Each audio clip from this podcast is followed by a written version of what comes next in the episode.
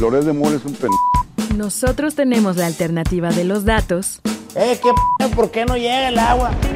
Bueno, primero no soy Tlaloc. Y los otros datos. Mira, Lito, yo no mato cucarachas.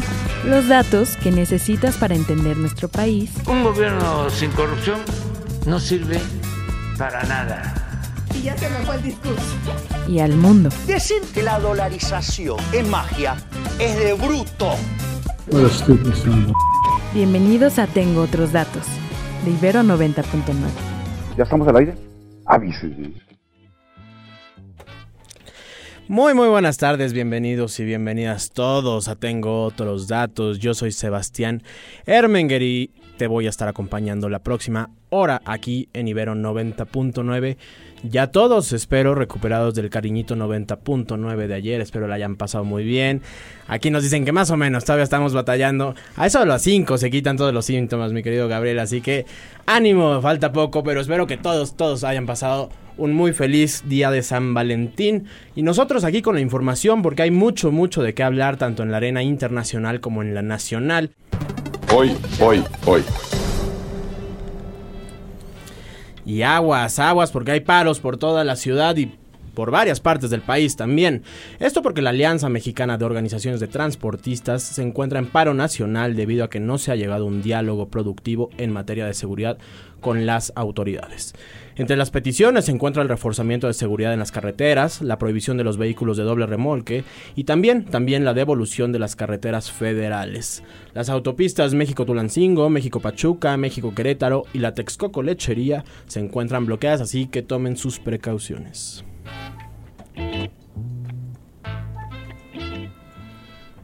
La canciller Alicia Bárcena confirmó esta mañana la muerte de Luisa González Galván, quien fue herida en el tiroteo que tuvo lugar a las afueras de la Union Station allá en Kansas City, esto tras la celebración por el triunfo de los Chiefs en el Super Bowl del domingo. Aún se desconoce si hay más mexicanos o heridos eh, tras estos hechos ocurridos el día de ayer.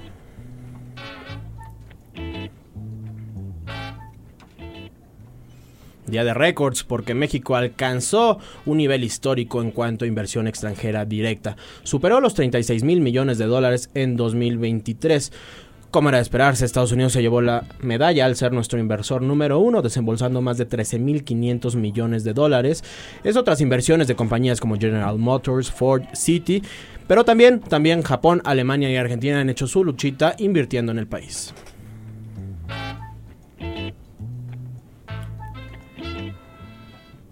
Y se calienta la elección en Estados Unidos porque el 25 de marzo será cuando el expresidente Donald Trump y también candidato, bueno, precandidato republicano, se ha enjuiciado por el caso Manhattan, en el que se le acusa de sobornar a la actriz de contenido para adultos Stormy Daniels, esto para evitar un escándalo sexual en plena campaña, pues hace cuatro años.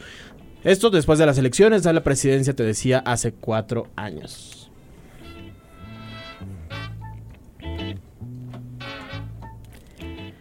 En Chad, dos médicos, uno mexicano, Juan Carlos Salgado, y otra médica polaca, fueron rescatados por las Fuerzas Armadas tras un enfrentamiento entre el ejército de Chad y el grupo de secuestradores. El mexicano escapó al mismo día de su secuestro y la doctora fue rescatada días después al ser abandonada por sus captores. Vamos a estar pendientes de esta información, a ver si en la Cancillería dicen algo de protección consular a este doctor mexicano, Juan Carlos Salgado.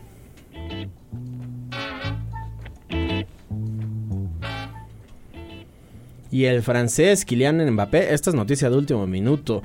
Kylian Mbappé le comunicó al Paris Saint-Germain que no seguirá en el club después del 30 de junio cuando se, cuando se termina su contrato. No sabemos cuándo será el anuncio público, pero ya medios internacionales traen esta noticia, así que Mbappé se va del Paris Saint-Germain.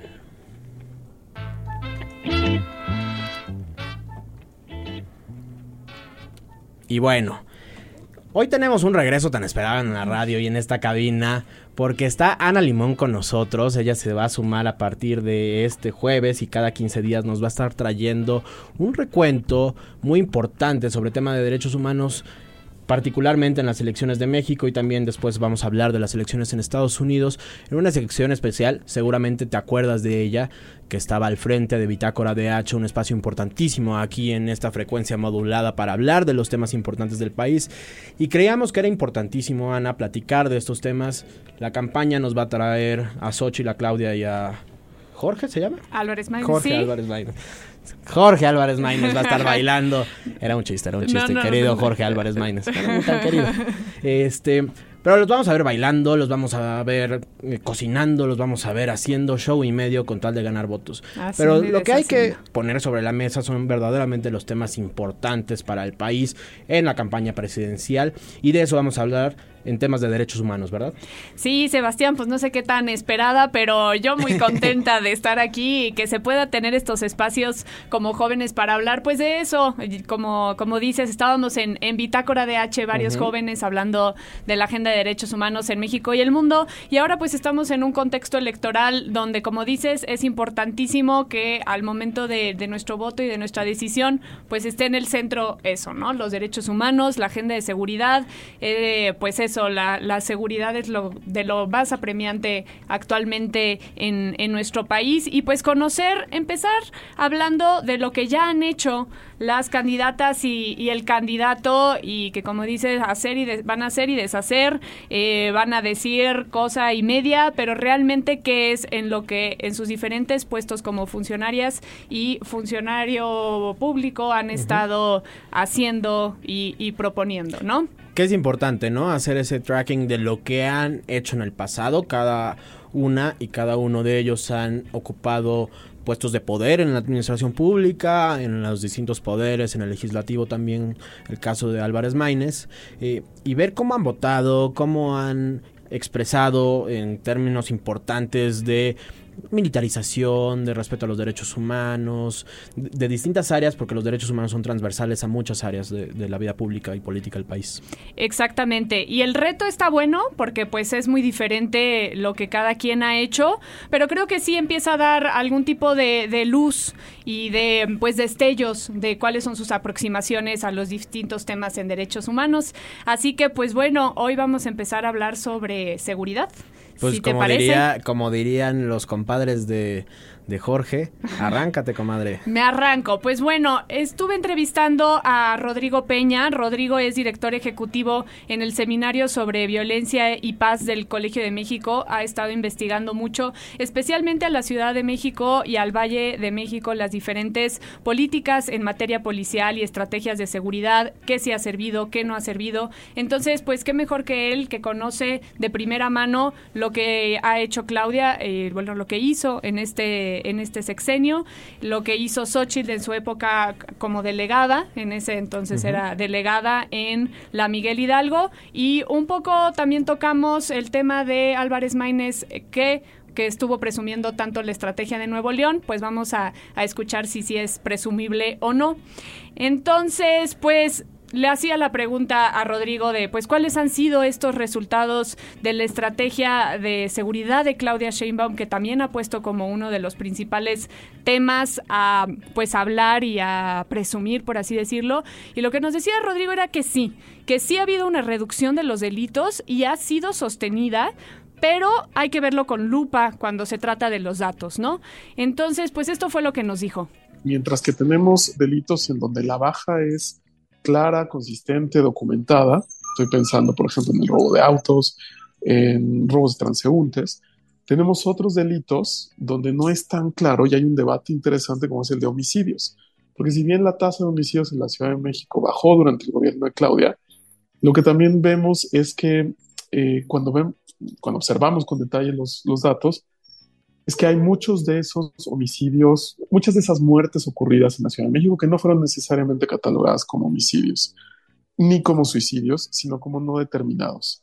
Ese porcentaje es particularmente alto en la Ciudad de México y ha originado un debate muy intenso, muy interesante en el medio académico, fundamentalmente. Es un debate que no ha saltado hacia otras esferas, pero que, bueno, nos, nos pone a pensar sobre qué ha ocurrido particularmente con el tema de homicidios. Pues eso, ¿no? Verlo con lupa y ponerle los grandes asteriscos a estos datos que se están dando. Y, y eso era lo que, justamente lo que decía, cómo hay que pues hacer un balance general, somatizar si ha habido avances, pero eh, pues hay que ponerlo en su respectiva dimensión. Y esto fue también algo que nos dijo para agregar. Estas bajas generalizadas, pero que tienen asteriscos importantes eh, sobre los cuales hay que poner atención para entender, digamos, la, eh, la pintura completa, ¿no? Y a partir de eso, meterlo en su justa dimensión, ¿no? Respecto a cuáles de las políticas que ha hecho Claudia han funcionado eh, y en qué medida podrían ser relevantes para el país en una escala nacional. Y pues la estrategia se ha ido enfocada a la inteligencia y a la prevención y se ha hecho pues en cierta medida buena articulación y de alguna u otra manera ha estado abierta al escrutinio público y esto era lo que nos definía. A ver, la estrategia de seguridad que ha seguido la Ciudad de México en los últimos, eh, desde el 2018 para acá, la administración de Claudia y después que Claudia deja la jefatura de gobierno, es diversa porque tiene eh, yo diría, un componente enfocado a la inteligencia criminal, eh, dirigido concretamente a que las autoridades sean capaces de detectar, de anticiparse, de detener, por ejemplo, a lo que se conoce como los generadores de violencia. Y luego tiene un componente de prevención de la violencia y de la delincuencia. Y se articulan de una forma interesante, es decir, mientras que se generan capacidades de inteligencia desde la policía, eh, también la policía de la Ciudad de México ha tenido programas de, prevención enfocados no solamente a detener personas, sino también a generar políticas de prevención. Y se han articulado. No siempre ha funcionado a cabalidad, pero es de las pocas políticas públicas en materia de seguridad en México que se han implementado a partir de buenas prácticas internacionales, de un estudio em, a priori que, que le permita documentar pues, cuáles son las áreas de oportunidad, dónde hay que reforzar, etcétera. Es decir, hay pensamiento crítico involucrado en la operación de una política pública de seguridad. Eso es nuevo en México, normalmente no se hace. Eh, y también ha tenido apertura y disposición a ser evaluados. Por ejemplo, nosotros desde el Colegio de México tuvimos la oportunidad de evaluar una parte de la política de prevención. Y esto sí quiero destacarlo porque eh, tampoco es común, no es, no es normal, no es usual que las autoridades en México tengan la disposición de abrir su, eh, su experiencia, ¿no? sus archivos incluso, y que independientes o personas en principio críticas, como fue nuestro caso, y evaluemos y comentemos, etcétera. Entonces, eso, insisto, es, es peculiar.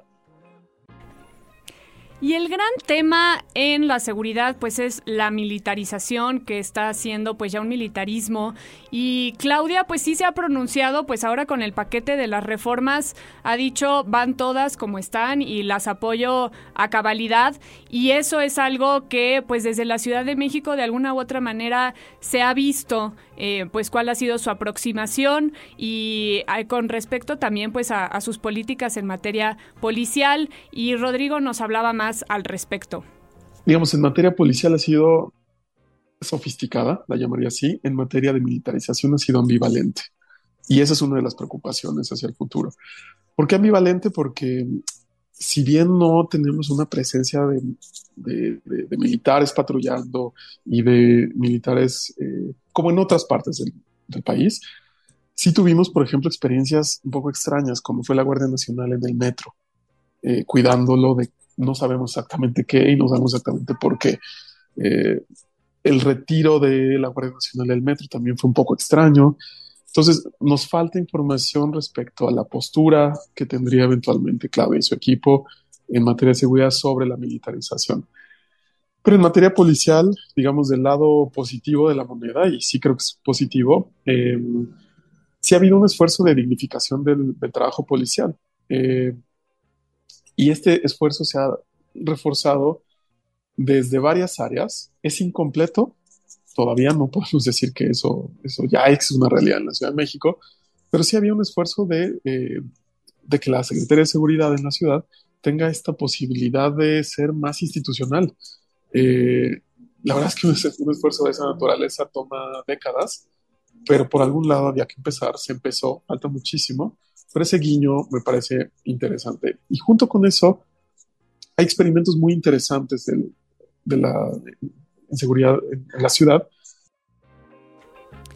pues eso, creo que cuando hablamos de militarización no podemos ser tibios, es algo que se tiene que decir claramente y con todas sus palabras no a la militarización y es algo que vamos a tener que estar exigiendo cuando salgan pues sus agendas de seguridad. Y en el caso de Xochitl pues es mucho más complicado hablar como los resultados que ya se pueden estar viendo con Claudia a, a estas alturas del partido, pero sí dan ciertas destellos de cuáles fueron pues sus estrategias, sus pasos y se hicieron algunos esfuerzos que vale la pena recordar en estos momentos. Xochitl es una de las primeras que empieza a tener este interés en que se genere en ese momento una policía eh, de la Miguel Hidalgo. Le destinó en su momento recursos, por ejemplo, a patrullas, etcétera. Eran esfuerzos todavía muy incipientes, pero ciertamente son semilla o fueron semilla de lo que vemos, por ejemplo, en la actualidad. Hoy sí hay un montón de iniciativas en varias de las alcaldías, Miguel Hidalgo, por supuesto, pero Benito Juárez, eh, Coyoacán, eh, eh, Venustiano Carranza, entre otras, de tener su propio cuerpo de seguridad, pero sigue estando sujeto al, a la coordinación general y al mandato general de la Secretaría de Seguridad Ciudadana, en este caso, el Poder Central nuevamente, ¿no? En el caso de Xochitl, entonces, eh, vimos ese primer esfuerzo, vimos otro interesante y del que ya no mucha gente se acuerda.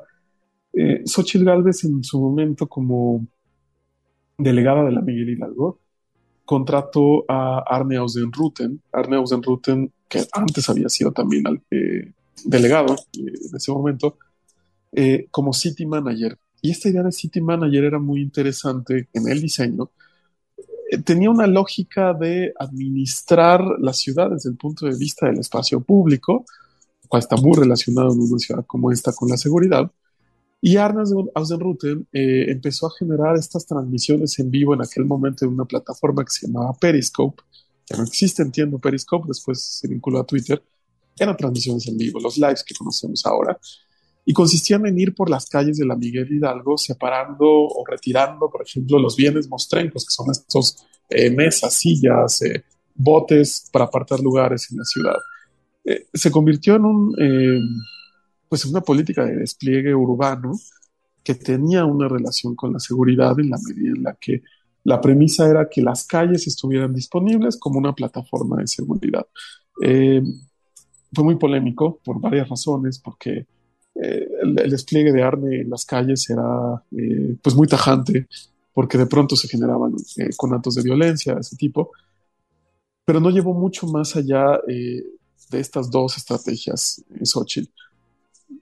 Lo que sí sabemos, en cambio, es que le tocó una coyuntura particularmente insegura. los datos de inseguridad en la Miguel Hidalgo en este periodo de Xochitl fueron al alza coincide con la ciudad. Es, un momento en el que la ciudad se fue al diablo en materia de seguridad.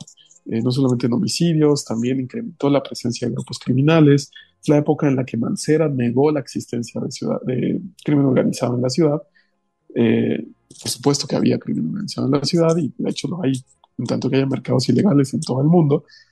Pero entonces estas negaciones, este mirar para otro lado, afectó a varias partes de la ciudad yo diría que las alcaldías más afectadas en ese contexto fueron la Miguel Hidalgo, la Cuauhtémoc, que tradicionalmente tiene problemas de seguridad, y eh, la Benito Juárez. Interesante porque tanto la Miguel Hidalgo como la Benito Juárez eventualmente bajaron en reducción de homicidios y de, de incidencia delictiva vinculada a crimen organizado, ya con Claudia Sheinbaum.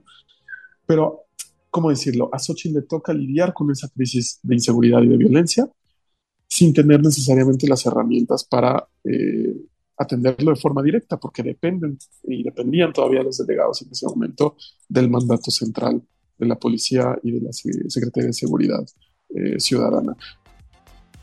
Pues ahí estaba Rodrigo Peña hablándonos un poco sobre la experiencia de Xochitl en la Miguel Hidalgo y cómo fue que manejó pues esta eh, pues la, las, los obstáculos cuando en la ciudad hay un mando único y lo que puede hacer ahora un alcalde, eh, lo que está en sus manos para llevar el tema de, de la seguridad. Y cuando hablamos de Álvarez Maínez es mucho más complicado platicar y discutir los temas de, de seguridad, pero en el cierre de su precampaña presumió la estrategia de seguridad de Nuevo León y hay que ver, pues bueno, si, si es algo de presumir, si ha tenido sus resultados o, o qué, qué pasa en Nuevo León. Y esto es lo que nos decía Rodrigo. Es muy ambivalente, es demasiado local. Eh, muy problemático para ser exportable por varias razones.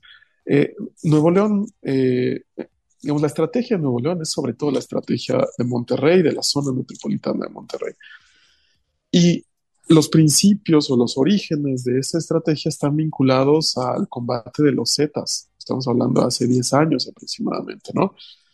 Era una situación pues prácticamente de emergencia, eh, o de emergencia, para decirlo llanamente, e implicó el diseño y el desarrollo de instituciones pues, que no existían y que urgían en la lógica de una amenaza a la seguridad del tamaño de lo que era en ese momento. Por ejemplo, de ahí sale eh, la idea de eh, Fuerza Civil, que es un, modelo policial regiomontano, metropolitano, fuertemente armado, capaz, eh, con un reclutamiento muy riguroso. Es un es una policía que no es de proximidad bajo esa lógica, es decir, no es cercana al barrio, a las personas. Es más bien un policía muy capacitado, eh, muy entrenado para circunstancias que muchas veces son límite. Y eso es importante porque en seguridad pública no todas las circunstancias son ni van a ser límite. Va a haber momentos en que la seguridad pública sí tiene que responder a un asesinato, a un homicidio, a um, cosas muy graves, y cuando hablamos de la seguridad de Nuevo León no podemos dejar de lado la participación tan importante que tuvo la sociedad civil después de un momento que vivió Nuevo León de alta violencia. Recordemos a, a los jóvenes del TEC que fueron asesinados. En fin, eh, pues momentos de, de, de, mucha crudeza y la sociedad civil fue importantísima y esto era justamente lo que decía Rodrigo.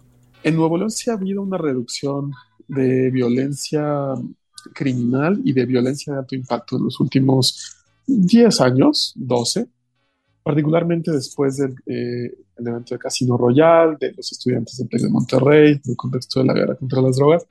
Pero no podemos entender esa reducción de homicidios si no entendemos el papel que tuvo la sociedad civil en general y concretamente, por ejemplo, los empresarios. Eh, hay iniciativas como Hagámoslo Bien, como eh, alguna participación de las universidades que son actores importantes en la región, que hicieron construcción de paz eh, a partir de involucrarse en los temas y, y de generar eh, presión sobre las autoridades, ¿no? Entonces, digamos, la estrategia eh, regiomontana por sí sola, pues no es solamente la estrategia regiomontana, sino la participación de estos otros sectores de la sociedad. Lo cual me lleva al punto inicial, cuando Maynes nos habla del modelo Nuevo León, pues que parte del modelo de Nuevo León, ¿no? Y eso me lleva a una última reflexión, que es, pues eso, la participación de la ciudadanía en todos sus ámbitos, empezando con eh, pues preguntar, utilizar esos espacios que tenemos para decir, bueno, cuando estás hablando de seguridad, ¿a qué te estás refiriendo? Tú hiciste esto en, en la estrategia de seguridad en la Ciudad de México y quedó débil esto utilicemos esos espacios que sí tenemos para exigir, para preguntar y después en la pues la post elección la participación para, para estar dando seguimiento a lo que se promete y para estar co-creando nuevas formas de seguridad ciudadana va a ser importantísimo. Entonces, una reflexión final que hice junto con, con Rodrigo que aquí vamos a poder escuchar. Yo quiero hacer eco de, lo, de, tu, de tu reflexión porque tienes toda la razón. Mira, comúnmente me preguntan, yo creo que es la pregunta que más recibo, eh, ¿cuál puede ser la solución al problema de seguridad y cómo solucionar la seguridad y cómo? La respuesta que tenemos por cierta, con base en evidencia y en estudios y en investigación, es que no existe un solo modelo de construcción de paz que funcione que no involucre participación ciudadana. Eh, en la medida en la que se han involucrado en experiencia, y lo tenemos documentado, insisto, en casos internacionales donde la violencia criminal ha sido brutal, donde los grupos criminales han tomado control y, bueno, han ocurrido atrocidades como las que ya nos ocurren, eh, los que han sabido salir de esa coyuntura lo han hecho a través de la participación social. Pues ahí escuchamos a Rodrigo. Finalmente nos decía pues el otro modelo que sirve es el, autoritarismo, pero pues eso es poner en cuestión nuestros derechos, nuestras libertades, la, una, un modelo con participación es mucho más tardado, mucho más lento, pero es un, un, paso firme cuando, cuando tiene el involucramiento de todas y todos. Pues ahí está la conversación que tuve con Rodrigo Peña, director ejecutivo en el Seminario sobre Violencia y Paz del Colegio de México. Voy a estar subiendo a la página web de Ibero 99 la entrevista completa donde dio pues más detalles sobre las, las diferentes estrategias para que lo escuchen si, si tienen más dudas y si quieren seguir profundizando. Y pues esa fue una una probadita de lo que va a ser este espacio que se estará escuchando en Tengo otros datos, Sebastián. Cuentas claras cada 15 días, los jueves aquí en Tengo otros datos. Importantísimo, Ana, sí, sin duda poner atención en estos detalles, hacer las preguntas pertinentes con los datos que tenemos, eh, aclarar, que nos aclaren cómo va a ser su estrategia de seguridad. Justo hablábamos la semana pasada sobre el caso del Salvador y no creo, no creo, estoy seguro que no es la solución eh, el autoritarismo, la militarización. Hay nuevas formas, hay formas mucho más efectivas para combatir la crisis de violencia que vive el país, ¿no? Y el involucramiento de la sociedad civil es clave en ello. Definitivamente, ayer también pues Javier Sicilia sacaba su última carta a López Obrador y pues le ponía eso en la cara, lo que hizo en sus últimas cartas abiertas era eso, ¿no?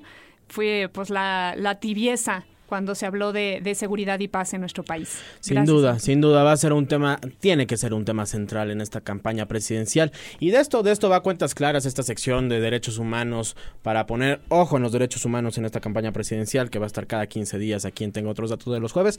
Ya lo decía Ana, la entrevista completa con Rodrigo Peña está en Ibero99.fm y también esta intervención al ratito ya en nuestro en cualquier plataforma de streaming. Tengo otros datos ahí la pueden escuchar. Muchas gracias Ana Limón. Reporteando desde el mundo. Platicando de varias cosas y ayer hubo un tema bien importante que hay que tocar.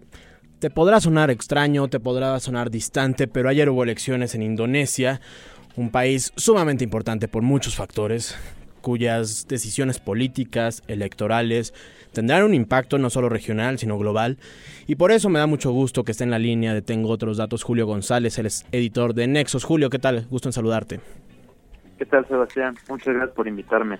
Siempre es un gusto tenerte. Ya te habíamos tenido aquí hace un par de semanas platicando de este macrociclo electoral del 2024. Y bueno, escala en Indonesia, país fundamental, ¿no? Claro, bueno, como decías, ayer tuvieron elecciones y es muy importante sencillamente porque es la primera economía del sudeste asiático. Además de que es la tercera democracia más grande del mundo. Tienen 270 millones de habitantes y fueron a votar, bueno, al menos en el padrón están inscritas 205 millones de personas. Sí, una locura. bueno, quisiera destacar primero que nada que la elección del día de ayer es una elección que se da en un ambiente bastante complicado porque si bien Indonesia es una democracia, hubo un par de pequeños conflictos o de señales que dan como una impresión equivocada hacia, dónde pudiera moverse el país. Para empezar, al momento, lo que sabemos o lo que podemos intuir es que quien ganó es Prabowo Subianto, un general de 72 años que fue parte de la dictadura de Suharto ya que se le acusó a finales de la década de los 90 de varias violaciones de derechos humanos, entre ellas secuestro y tortura de manifestantes pro democracia. Eh, estuvo un rato exiliado en Jordania en, el 98 y al menos dos décadas de Estados Unidos vetó su entrada hasta que en 2020 asumió como ministro de Defensa.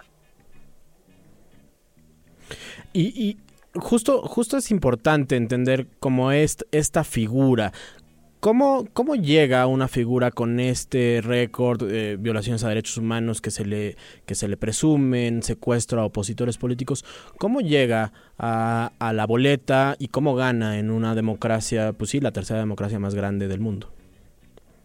Es curioso porque esta elección es en realidad una elección de continuidad.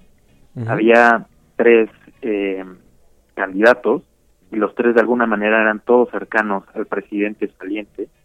Eh, unos, digamos, por estar en el mismo partido, otros por cercanía personal. Y en el caso de Prabowo Subianto es muy extraño porque fue, de hecho, contendiente a la presidencia en 2014 y 2019. Es decir, fue, fue opositor al actual presidente que es Yoko Widodo, o Yokowi, como le dicen de cariño. Y apenas en 2020 asumió este cargo de defensa. Parecía que hubo una cercanía entre el presidente y él, porque vio que su popularidad era bastante alta, que tenía muchas mayores posibilidades de seguir en el cargo. Y digo, a final de cuentas no había en realidad de fondo o programáticamente una diferencia, ni ideológica ni de continuidad con el gobierno actual, sino que era más bien un asunto personalista, como suelen ser las elecciones en Indonesia desde que hay democracia al menos. Claro, claro. Eh, un tema interesante que ya mencionabas es este Prabowo Subianto estuvo pues vetado de, de poder entrar a Estados Unidos. ¿Cómo analizas tú que va a ser la relación, en caso de que se confirme electoralmente el triunfo, la relación con Washington, ¿no? Entendiendo que Indonesia es un país importante para Estados Unidos en cuanto a, a la región, la expansión de China, el mar, el mar del sur de China. ¿Cómo, ¿Cómo analizas esta relación bilateral? Yo creo que Estados Unidos se va a decantar por un pragmatismo absoluto en términos diplomáticos. Para empezar, por lo que te decía, es la primera economía del sudeste asiático. Y además de eso, bueno, es una economía que está creciendo a pasos agigantados. Tiene proyectos de infraestructura muy ambiciosos como mudar la capital de Yakarta a la isla de Borneo. Y bueno, su mercado es atractivísimo no solo para Estados Unidos, sino también para China. Tiene recursos como níquel, como aceite de palma y una influencia total sobre el resto del sudeste asiático. Entonces, digo, todas estas cosas son, creo que, overall, mucho más importantes para Estados Unidos que el hecho de que sea, o posiblemente sea, porque no hay acusaciones formales, un criminal de guerra, ¿no? O, vaya, un, un, un torturador. Y, en este sentido, porque se, rastreaba ayer en la prensa internacional, el New York Times traía declaraciones de Prabowo Subianto sobre que Indonesia ya no necesariamente necesitaría elecciones, democracia. ¿Cómo ves cómo queda parada la democracia indonesia después de esta elección? Creo que hay que tomarlo con calma. En su mismo discurso de, de victoria, él llamaba a cierta moderación, como a tomar con calma los resultados sin desdecirse del hecho de que había ganado, decía, bueno, hay que esperar al conteo oficial, porque ahorita vamos más o menos en 46% de votos contados, y para que lleguemos al 100 probablemente falte un rato. Y lo cierto es que lo que te señalaba al principio de, nuestra conversación es que hay un par de indicios que sí preocupan. Para empezar, que en su fórmula, el vicepresidente o el candidato era Ibrán Rakabumi Raka, que es el primogénito del presidente Widodo, ¿no? Ajá. Eso por un lado. Por otro lado, tiene 36 años. La ley en Indonesia dice que para competir por este cargo tendría que tener 40 años, cosa que el tribunal desechó. Y hay que decirlo, el jefe del tribunal es el cuñado de Widodo, del actual presidente, ¿no? Ok. Entonces, digamos, son este tipo de pequeñas cosas las que llaman la atención. Sí, sí, sí. Pero mm, creo que hay que hay que mencionar, sigue siendo una democracia por todos los estándares conocidos. y hay rasgos preocupantes como este tipo de cosas donde se saltan la ley o donde la tuercen a conveniencia. Pero en el fondo, lo cierto es que es una democracia gigante que se desplegó todo el aparato electoral para que la gente votara incluso en las islas más alejadas. Y por lo menos eh, hay estimaciones de que no hubo tantas trampas, ¿no? Eh, leía hace un rato que la National Endowment for Democracy sí tenía un par de, temas ahí, de preocupaciones, pero no pasaban de eso, de preocupaciones. No son hasta ahora signos eh, claros o absolutos de que haya un deterioro democrático. ¿Y cómo están los contrapesos en Indonesia? O sea, ahorita no vemos señales, pero si se pudieran encender algunos focos ámbar, ¿cómo verías tú las instituciones indonesias capaces de resistir cierto desgaste o, erosión democrática? Creo que en todo caso eh, las señales de alerta estarían en estas cosas como que el jefe del tribunal electoral sea el cuñado, ¿no? Sí, claro. O que el hijo del presidente compita en una fórmula, o que haya como toda esta serie de filiaciones de orden familiar o amistoso o partidista capturando instituciones, ¿no? Eh, creo que esto me da un poco pie a, a, pasar temas, si me lo permites, a, para hablar del Salvador. Había quedado un poco pendiente eso de, hace unas semanas y aunque ya tiene más de 10 días que fue la elección, creo que vale la pena hablar de eso. Eh, al menos como, como yo lo veo, allá hay signos mucho más preocupantes, ¿no? Eh, por un lado, desde hace dos años Bukele capturó la corte, básicamente la desechó y mandó a hacer una nueva corte a modo, reformó la ley electoral para poder competir aunque tenía prohibida la reelección y por otro lado cambió todas las leyes electorales para tener menos diputados, menos distritos y de algún modo torcer la representación a su favor. Eso a mí me parece mucho más peligroso y mucho más claro como signo de decadencia o de erosión democrática. Sin duda, platicábamos la semana pasada con Sofía Enríquez, periodista de, Grupo Fórmula, eh, que tiene familia en El Salvador, y nos ponía este símil muy interesante del Ruiz salvadoreño, ¿no? Que iba a ganar, tenía todo el apoyo popular, y aún así, y aún así, eh, pues el proceso democrático pareció haber sido intervenido, ¿no? Por lo menos que, que hubo serias dudas sobre la legitimidad de las elecciones. Creo que el asunto ahí está en que, bueno, tú, tú sabes, ¿no? Ciencia política, tenemos toda esta serie de, de formas de llamar a los distintos tipos de, regímenes, sistemas, etcétera. Y entre esto yo creo que El Salvador cabe, cabe en esta categoría que llamamos autoritarismo electoralmente competitivo. Es decir, en sentido estricto está todo lo que tiene una democracia hay elecciones, hay candidatos que pueden competir por el poder, la gente va a votar, hay prensa, hay dinero público, etcétera. Sin embargo, eso es solo como el cascarón, ¿no? Ya que te pones a revisar, por un lado, la oposición estuvo diciendo todo el tiempo como, bueno, es que hay 24 millones de dólares de dinero público que no nos dieron. Y el presidente estuvo repartiendo víveres, comida, bienes básicos, papel de baño con su emblema. Sí hay gente que en la prensa ya no saca opiniones o columnas o ya no cubre ciertos temas porque dicen creo que no me conviene. Hay gente que ya se fue al exilio.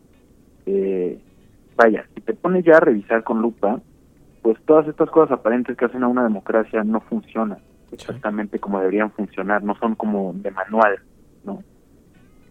Sí, sin duda. Y, el tema de, la juventud de Bukele, ¿no? La, capacidad que podría tener en dado caso para seguir erosionando instituciones.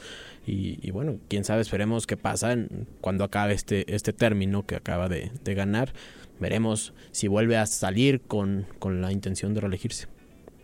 Es muy interesante esto que dices de la edad, porque yo tengo un debate con un muy querido amigo, Andrés Ruiz, eh, que es también politólogo, estudia ahora en Cambridge y él tiene un tema con este asunto de la juventud. Creo que vemos en varios países cómo hay líderes, cómo hay eh, políticos cada vez más viejos, ¿no? Simplemente miramos hacia Estados Unidos, bueno, los dos candidatos son bastante mayores, ¿no? Y él me recomendaba un, un ensayo de Samuel Moyne que se llama The Trouble with Old Men, que está en la revista Granta. Y básicamente creo que hay todo un tema de cómo distintos asuntos que nos competen, como la crisis climática, entre otros, son asuntos que no están en la mira o que no están atendiendo la gente mayor. O que los atienden de una manera, por decirlo de algún modo, clásica, o que ya no parece estar en sintonía con los tiempos, ¿no?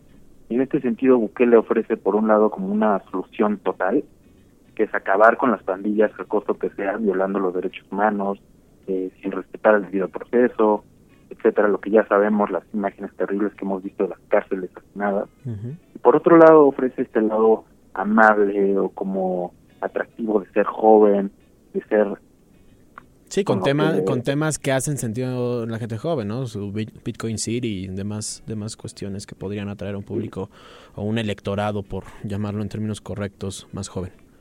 Claro, se, hace llamar el dictador más cool del mundo, ¿no? Simplemente por ahí empezamos. Pues veremos, veremos cuál, cuál será el papel del dictador más cool del mundo en el próximo gobierno que tendrá que enfrentar y pues muy pendientes también de las instituciones regionales pues que tienen que vigilar la democracia y los derechos humanos. Julio González es editor de Nexos y le agradezco muchísimo estos minutos. Muchas gracias, Julio.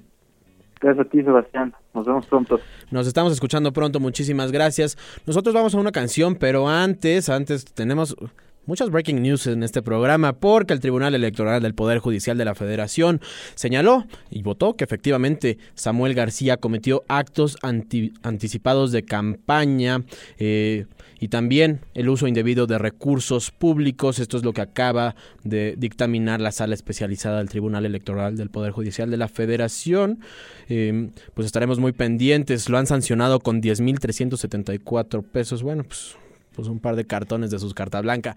El país en que habitamos. Braulio López Ochoa es el coordinador de Movimiento Ciudadano en la Cámara de Diputados y le agradezco mucho que esté en la línea de Tengo Otros Datos. Braulio, muy buenas tardes.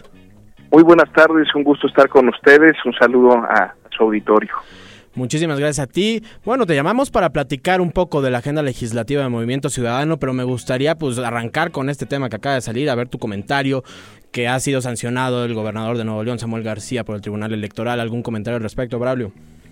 Pues bueno, lo que salió ayer, eh, el tema de ha habido un conflicto en, ¿cómo se llama?, en Nuevo León, como bien es sabido, y se pidió al Congreso local que justo hicieran modificaciones para efectos de que eh, el procedimiento que tenían del fiscal general del Estado, eh, PRI y el PAN querían que fuera el candidato que perdió las elecciones con Samuel García y habían modificado ahí la convocatoria, pues quedó que en efecto fue una ilegalidad lo que hicieron y que se tiene que tramitar conforme lo que dice la ley.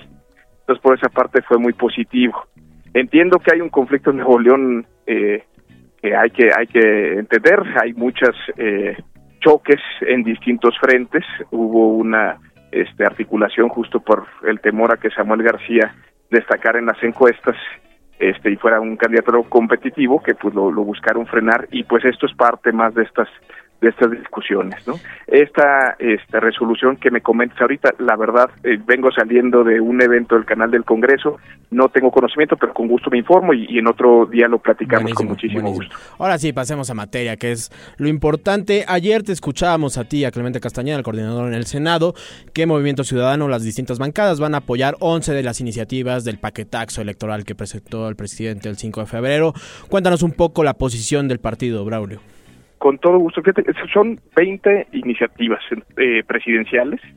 Entonces, eh, desde Movimiento Ciudadano hemos visto que pues son de muy distinta índole, ¿no? La verdad es que es un paquete de, vaya, de chile mole y de manteca, hay de todo un poco, y pues que consideramos que hay una parte A, una parte positiva, que es el tema de luchas sociales, de derechos sociales de la ciudadanía, que pues no se puede detener más allá si es periodo electoral y lo proponga quien lo proponga, va con nuestra agenda social, con nuestra agenda política, con nuestra nueva visión de país, entonces pues eh, obviamente si se construye correctamente, esto no quiere decir un fast track, sino que justo se revisen este estos temas, pero pues que salgan adelante. Hay otra parte que es el plan B, bueno, la parte B, digamos, que sí va con un tema de, de una visión de país que no coincidimos, que es un país con un presidencialismo muy fuerte, una centralización, un tema de, de dañar la autonomía del Poder Judicial de la Federación, destruir órganos constitucionales autónomos, un tema de, de violación de derechos humanos porque quieren aumentar la presión preventiva oficiosa cuando la Corte Interamericana de Derechos Humanos ha dicho que es claramente violatoria de derechos humanos. Entonces, pues obviamente con esto no se acompaña ni se coincide. En las que sí se coinciden, una de ellas es el aumento a las pensiones. Y a ver, es un tema que muchos ha dicho, es un tema electoral, es un tema para, para ganar votos eh, en favor de Morena. Y también está la otra parte, eh, ¿de dónde va a salir el dinero? Pues sí, mira, por lo primero, eh, lo que queremos decir desde el Movimiento Ciudadano es que discutamos de allá. Justo si el interés es que se beneficie a las personas, entremos de directo al, al tema y no dejemos que sean las campañas electorales las que se vean contaminados con este tipo de política pública. Entonces, la verdad es que podríamos discutirla antes, inclusive que llegara este el, el periodo de campañas que inicia el primero de marzo y quitarle toda esa este, construcción que creo que si hay una injerencia total, un interés de la mayoría, que se, se contamine toda la ¿Y es posible? O sea, ¿sí ves posible blindar estas discusiones legislativas de una evidente intención electoral? Pues creo que tenemos que hacer justo eh, la lucha y si justo Morena y aliados eh, quieren ser sinceros y quieren justo que se apruebe esto, porque también el, tema que se ha dicho ya mucho, ¿no? Son cinco años y medio de sexenio y lo presentan ahorita, pues no tiene mucho sentido, pero justo lo que queremos es mostrar que hay disponibilidad, porque la hay en nuestra, en nuestra visión de país, que podemos construir esto y quitarle este tamiz de politiquería y de impacto en, en, las campañas electorales cuando podríamos este, hacerlo de otra manera, ¿no?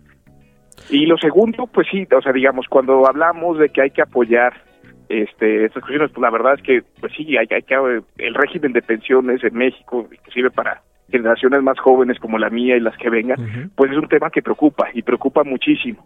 Entonces, sí hay que entrarle de lleno. Eh, el tema es, como tú dices, de dónde sale el presupuesto para que eso se pueda llevar a cabo. Entonces tendríamos que invitar al IMSS, tendremos que invitar al ISTE, invitar a Hacienda, para que esto que se propone pudiera salir adelante, ¿no? Y no sea un, tema de carga para, para, para la administración pública, para las finanzas públicas. Dos puntos importantes para el Movimiento Ciudadano en el Congreso, la reducción de la jornada laboral y la llamada ley silla para dar eh, asiento a los trabajadores. Eh, ¿Cómo están esta, estas reformas, estas iniciativas y, cómo va la negociación en cuanto a eh, que les aprueben estas y tal vez ustedes se en otras? Así es, pues mira, creo que justo más allá de las iniciativas presidenciales hay una agenda tremenda que debemos sacar adelante. Uno, la reforma eh, para reducir de 48 a 40 horas. Esto ya ha sido en Parlamento abierto, se ha discutido cómo se puede hacer una, una graduación, una gradualidad que vaya avanzando año con año, pero pues al fin y al cabo sí eh, vamos retrasados en discusiones de derechos laborales que son importantísimos. A veces nos jactamos de, eh, y, y, estamos sumamente orgullosos de nuestra Constitución de 1917 por los derechos laborales que protegía, pero nos hemos quedado estancados y lo que queremos es justo avanzar en esta defensa de las trabajadoras y los trabajadores. Un caso muy claro y que no entendemos por qué se detiene la ley silla. La ley silla lo que busca es que personas que por ocho horas en su trabajo no pueden sentarse no tienen un lugar donde sentarse unos minutos, una hora y poder hacer su trabajo, pues se nos hace un tema de calidad humana mínima que no entendemos por qué no se ha regulado. Entonces lo promovimos, lo hemos defendido mucho y este y vemos cierta resistencia. Ojalá de verdad se, se aproveche este periodo ordinario para efectos que salga. Y otra cosa que es importantísima y que Morena este y el oficialismo no quiere eh, que avance, o al menos no lo contempló en estos este, temas prioritarios, es la Ley General de Aguas. O sea, estamos en un eh, país con sequía evidente y es increíble que se traten otros temas que no son urgentes y no se le dé el peso que requiere la regulación del agua en México para que se terminen los abusos y se empiece a cuidar el agua como, como debemos.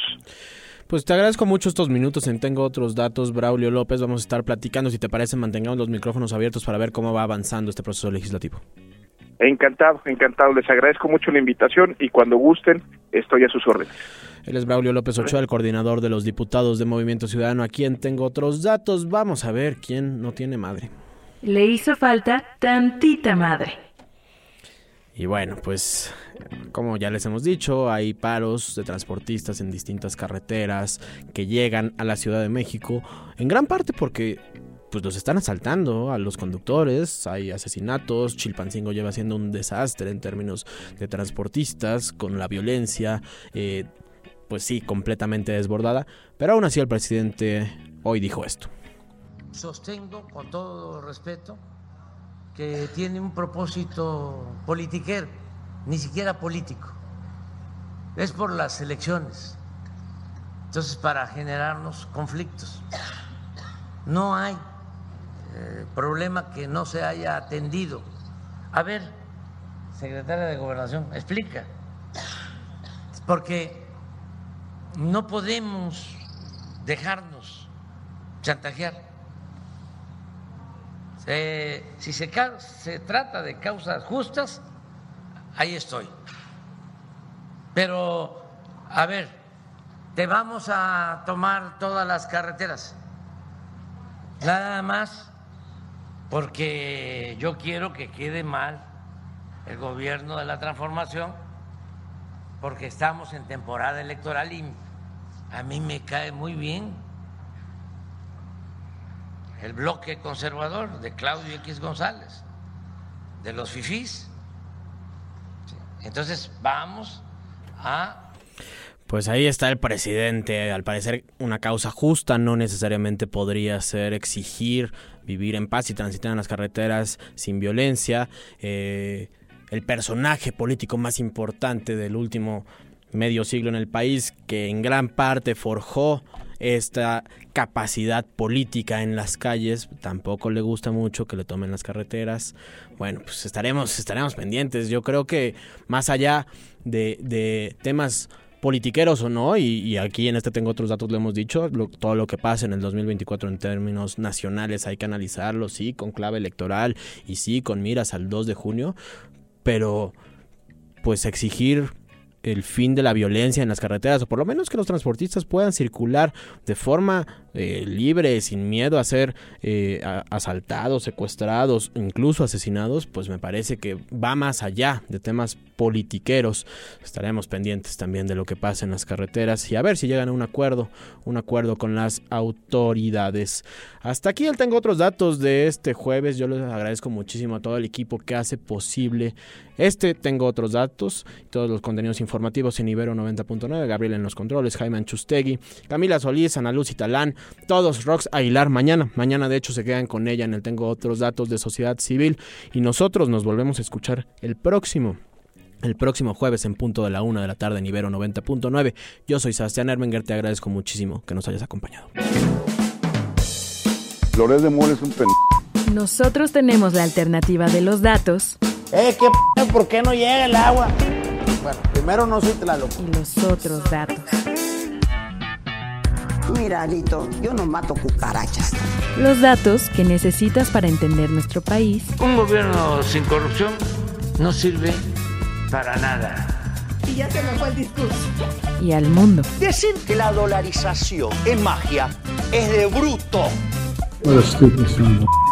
Escuchaste, tengo otros datos. Libero 90.9. Está horrible.